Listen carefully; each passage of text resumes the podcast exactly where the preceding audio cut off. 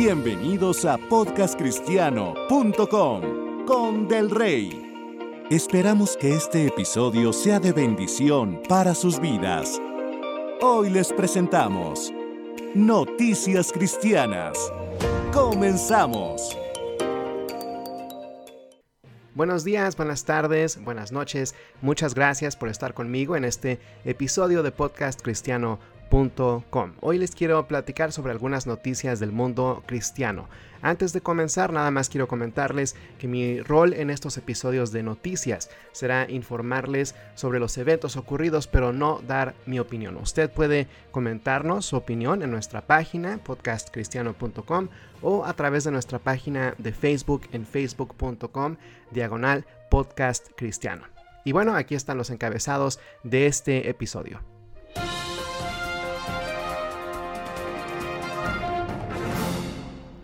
Una iglesia en Canadá fue sede de un controversial suicidio asistido. Un pastor de jóvenes es arrestado por enviar imágenes obscenas a una menor de edad. Una mujer en Uganda es acuchillada por su esposo por convertirse al cristianismo. Un político de Indonesia es arrestado por un comentario respecto al Islam. Un pastor en China es encontrado por la policía tras realizar bautizos en el mar. Y un famoso actor se arrepiente de preguntarle a Dios por qué lo abandonó tras haber sido olvidado en Hollywood por no querer filmar escenas sexuales. Muy bien, comenzamos con la primera noticia. La iglesia unida Churchill Park en Winnipeg se convirtió en la primera iglesia en Manitoba, Canadá, en ser sede de un controversial suicidio asistido para una de sus congregantes con esclerosis lateral amiotrófica. Si recuerdan los videos de hace unos años de gente echándose agua fría con una cubeta, esos videos eran para crear conciencia sobre esta enfermedad. La congregante era Betty Sanguin, de 86 años, y su iglesia describió esta ceremonia como una ceremonia de cruce al más allá. Betty era un miembro reconocido de esta iglesia por mucho tiempo, por lo que los líderes de la iglesia aprobaron de manera unánime su petición de este suicidio asistido. La reverenda de esta iglesia, Don Rolk, dijo en una entrevista que consideraba apropiado tener esta ceremonia, ya que las iglesias son sede de rituales significativos de la vida, tales como bautizos, matrimonios y funerales. El sistema de salud de Canadá les ofrece a los pacientes la opción de un suicidio asistido en donde el personal médico induce la muerte con una inyección. Para la ceremonia en la Iglesia Unida Churchill Park, quitaron los asientos normales y los reemplazaron con sillas cómodas, flores y un sillón, en donde Sanguin se sentó durante el evento mientras sus invitados llegaban a despedirse. Sus hijas y nietos la acompañaron, la inyección sucedió a la una de la tarde y Sanguin falleció una hora después.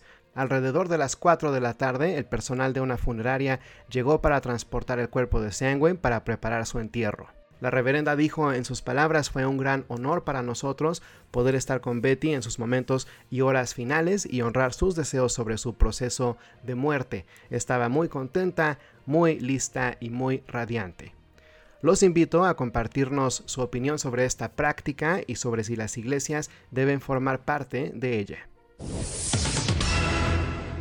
En otras noticias, Christopher Jaime Reyes, un ex pastor de jóvenes en la Iglesia Metodista Unida Wesley en Florida, ha sido arrestado por enviar imágenes obscenas y mensajes lascivos a una menor de edad.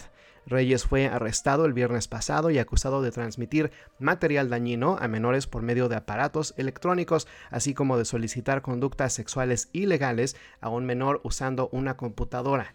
Este ex pastor trabajó para la iglesia Wesley del 2016 al 2021. Los investigadores aclararon que Reyes no conoció a la menor de edad en la iglesia, pero ahora la policía está investigando si Reyes hizo algo similar con los menores de la iglesia. Reyes conoció a la menor de edad por medio de plataformas sociales. Ella le mostró capturas de pantalla de los mensajes de Reyes a la policía. Si usted vive en Marco Island, en Florida, y tiene alguna información sobre este caso, puede contactar a la policía al 239-389-5050. Ahora le platico que Saina Gimbo, una mujer de Uganda de 26 años, se está recuperando de heridas profundas de cuchillo después de que su esposo musulmán la acuchillara el domingo de Pascua por haber puesto su fe en Jesús dos semanas antes. Gimbo sufrió heridas en su cara, cabeza y espalda. Ella puso su fe en Jesús secretamente el 2 de abril y fue atacada tras regresar a casa de un servicio de Pascua el 17 de abril. Gimbo comentó desde el hospital que salió rumbo al servicio después de que su esposo saliera a pescar. Comenta que a la una de la tarde regresó a su casa sin saber que su esposo también había regresado. Ella se estaba regocijando y cantando canciones cristianas que había aprendido en la iglesia. En cuanto llegó, su esposo salió furioso, le empezó a hacer muchas preguntas sobre su fe, las cuales ella no contestó. Entonces la apuñaló y golpeó con un cuchillo. Debido a sus gritos, muchas personas llegaron y desarmaron a su esposo. Inmediatamente la llevaron al hospital donde se está recuperando. Gimbo aceptó a Jesús como su Salvador después de platicar con una mujer de negocios cristiana a quien le vendía los pescados capturados por su esposo. Esta no es la primera vez en este mes que sucede algo así, ya que una mujer musulmana en Butaleja envenenó a su esposo tras haberse convertido al cristianismo. Ire Sadiki, de 56 años, se había negado a celebrar los rituales islámicos del Ramadán y su esposa lo escuchó orando en el nombre de Jesús. Ahora le platico que un político cristiano en Indonesia fue sentenciado a cinco meses en prisión por comentarios hechos acerca del islamismo en redes sociales. Ferdinand, me parece que el apellido se pronuncia Hutawean, fue arrestado en enero después de que un comentario en Twitter ocasionara una controversia social. Ferdinand compartió un mensaje el 4 de enero que decía, Pobre de ti, tu Alá es evidentemente débil y tiene que ser defendido. Mi Alá es sorprendente, es todo, es mi defensor y no necesita ser defendido. Un panel de jueces lo acusó como culpable de esparcir noticias falsas intencionalmente que causaron problemas en la sociedad. El martes pasado se le sentenció a cinco meses en prisión. Ferdinand al principio había negado que insultó a los musulmanes, asegurando que se había convertido al islamismo en 2017, pero esto fue rechazado debido a que su identificación oficial lo describe como cristiano. Para que usted lo sepa, la organización Puertas Abiertas de Estados Unidos monitorea la persecución cristiana en más de 60 países y tiene a Indonesia en el lugar número 28 más peligroso para los cristianos. Seguimos con que la policía en Shenzhen, China, localizó a un pastor y los miembros de su iglesia casera después de ver videos de sus bautismos en agua en la plataforma WeChat. Seis miembros de la iglesia cosecha del Evangelio de la Trinidad y su pastor Mao Shibin conducieron por dos horas a la costa del mar para tener bautismos en agua el 16 de abril. Los bautismos fueron planeados discretamente y se llevaron a cabo sin ningún incidente, pero uno de los asistentes subió fotos y videos del evento a WeChat. Unos momentos después, un oficial le llamó a Mao para confirmar su identidad, diciendo que era por una medida relacionada al COVID-19. Unos minutos después, varios oficiales llegaron a la ubicación donde los congregantes estaban comiendo y les pidieron a todos sus identificaciones y escanearon sus rostros. Como ven, tres noticias seguidas tan solo de este mes sobre persecución a cristianos. Le pido que si usted puede celebrar y compartir su fe en paz, que le agradezca a nuestro Señor y Salvador y que me acompañe a orar por aquellos que son atacados y perseguidos por su fe en Jesús. Y para terminar le comento que el actor Neil McDonough dice que luchó con Dios después de ser olvidado en Hollywood por muchos años al rehusarse a filmar escenas sexuales.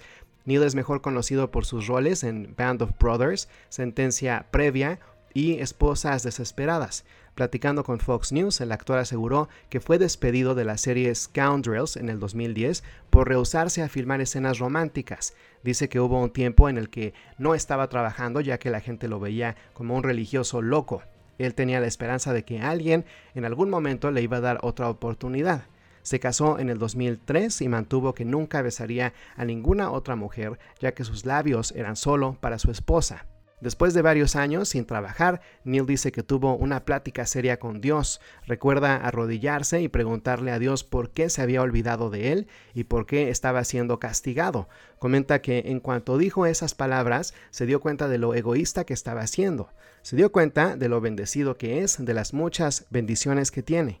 Su testimonio es que después de esta oración recibió una llamada del guionista Graham Yostu, quien le preguntó que si quería darle vida al villano en un episodio de la serie Justified. Neil dijo que sí y después de grabar el primer episodio, Graham se le acercó y le preguntó que si quería quedarse con el papel por el resto del año. Su carrera ha despegado desde entonces, esto fue en el 2012, y ahora Neil comenta que está en la posición de producir películas con su esposa y que no podría estar en un mejor punto de su carrera. Esto fue una noticia, pero también un testimonio de que siempre suceden cosas buenas cuando nos apegamos a nuestra fe y a las enseñanzas de nuestro Dios. Esto es todo por hoy. Nuevamente le agradezco inmensamente por haber estado aquí conmigo y espero que este episodio haya sido de bendición para sus vidas. Les deseo que tengan una mañana, un día o una noche de bendición. Hasta pronto. Esto fue podcastcristiano.com. Gracias por escuchar este episodio. Que Dios los bendiga.